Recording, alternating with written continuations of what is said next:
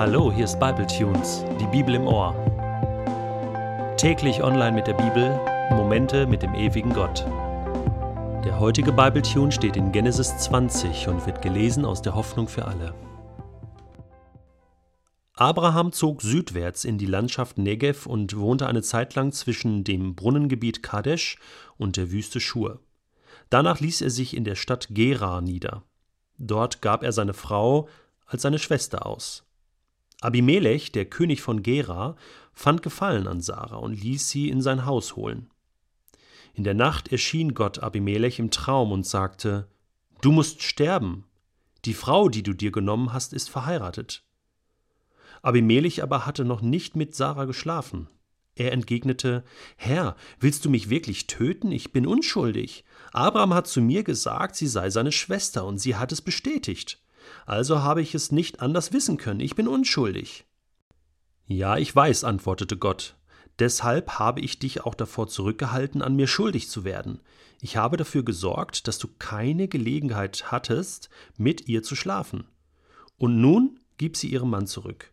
Er ist ein Prophet. Er soll für dich beten, dann wirst du am Leben bleiben. Wenn du sie ihm aber nicht zurückgibst, musst du auf jeden Fall sterben und alle, die zu dir gehören, werden umkommen. Am nächsten Morgen stand Abimelech früh auf, rief alle seine Untergebenen zusammen und erzählte ihnen, was vorgefallen war.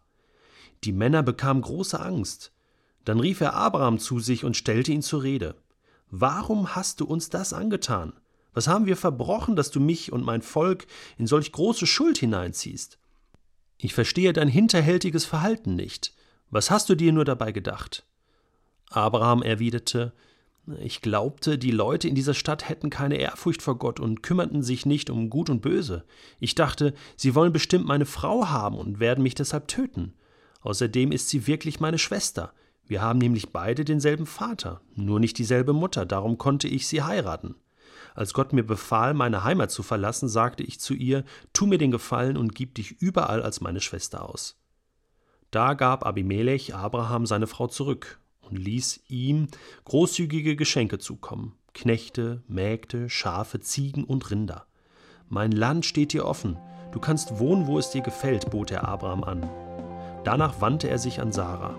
Ich gebe deinem Bruder tausend Silberstücke als Entschädigung. Daran können die Leute sehen, dass deine Ehre nicht geraubt worden ist. Niemand soll dir etwas nachsagen können. Dann betete Abraham für Abimelech. Gott der Herr erhörte ihn und hob die Strafe wieder auf, die er über das ganze Haus Abimelechs verhängt hatte.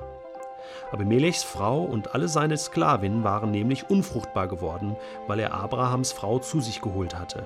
Aber nun konnten sie wieder Kinder bekommen. Tja, meine sehr verehrten Damen und Herren, was sollen wir dazu nur sagen? Da leistet sich Abraham also den Luxus, einen Fehler, den er schon einmal begangen hatte, noch einmal zu begehen. Und eigentlich müsste so etwas ja doppelt bestraft werden, oder? Er hätte eigentlich aus dieser letzten Geschichte schon lernen müssen und hätte wissen müssen, dass Gott das nicht zulässt und dass Gott ihm auf die Finger hauen wird. Was mich fasziniert ist, dass das hier mit der Sarah nochmal so richtig spannend wird und Abimelech, dieser König, die Sarah tatsächlich in sein Haus holt und einfach voll auf diese Frau abfährt. Ich meine, die Sarah, die war ja jetzt nicht mehr die allerjüngste, oder? Aber sie muss eine so dermaßen attraktive alte Dame gewesen sein, dass der Abimelech sich dachte, hey, die muss ich einfach haben. Also, hey, Kompliment. Da hat Abraham also wirklich eine sehr schöne Frau an seiner Seite gehabt. Nun aber zur Geschichte. Das war ja ein schöner Albtraum für den Abimelech. Da erscheint ihm Gott mitten in der Nacht und sagt ihm: Hey, du, du musst sterben. Warum eigentlich? Weil er sich eine Frau genommen hatte, die verheiratet war. Das ist jetzt interessant. Die Ehe steht hier also eindeutig unter dem Schutz Gottes.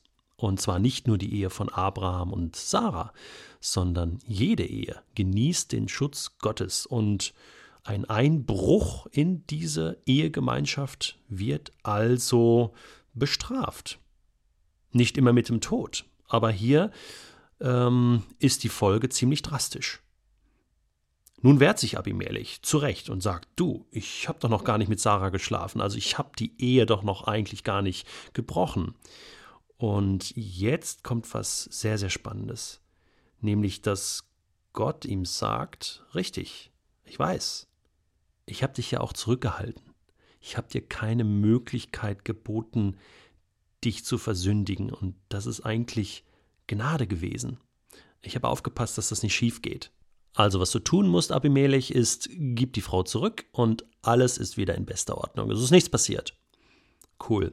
Naja, Abimelech geht natürlich sofort darauf ein. Nächsten Morgen informiert er alle und gibt Sarah natürlich unversehrt zurück. Und was er tut, ist zunächst mal den Abraham zur Rede zu stellen. Ich meine, das hätte ich auch gemacht. Hey, du Depp, du hast mich in eine ganz schöne, schwierige Situation gebracht. Ich wäre beinahe draufgegangen. Und außerdem meine ganzen Frauen und Sklavinnen, die ich habe, die sind alle unfruchtbar geworden. Und hier ist deine Frau zurück und Du bekommst auch noch Knechte und Mägde, Schafen, Ziege und Rinder von mir. Und mein Land steht dir offen, du kannst wohnen, wo es dir gefällt, also sei doch mein Gast auch in Zukunft. Und ich möchte dich einfach segnen, Abraham, möchte dir jetzt nichts Böses wünschen, sondern ich weiß, dieser Gott, der ist ganz schön gefährlich, wenn man gegen ihn ist und wenn man gegen seine äh, Leute ist und wenn man gegen seine Prinzipien arbeitet. Deswegen will ich einfach positiv sein.